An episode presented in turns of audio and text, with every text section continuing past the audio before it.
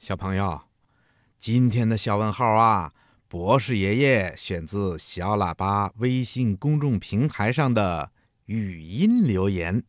博士爷爷你好，我是青花岛的小朋友，我想问你一个问题：人为什么会打嗝？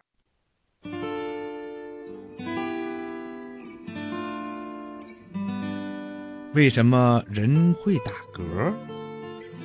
嗯，原来呀，我们在吃饭的同时，也咽下去了空气，食物会把胃里的空气给挤出去，然后发出了咯咯的声音。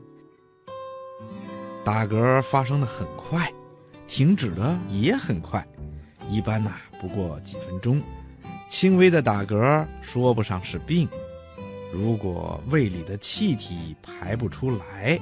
肚子呢就会发胀，如果吃东西吃得太急，或者张开嘴大笑的时候吸进了冷空气，也会引起打嗝的。特别是小小孩啊，吸进了冷空气以后，就很容易造成打嗝，医学上叫额逆，过一会儿啊就会好的。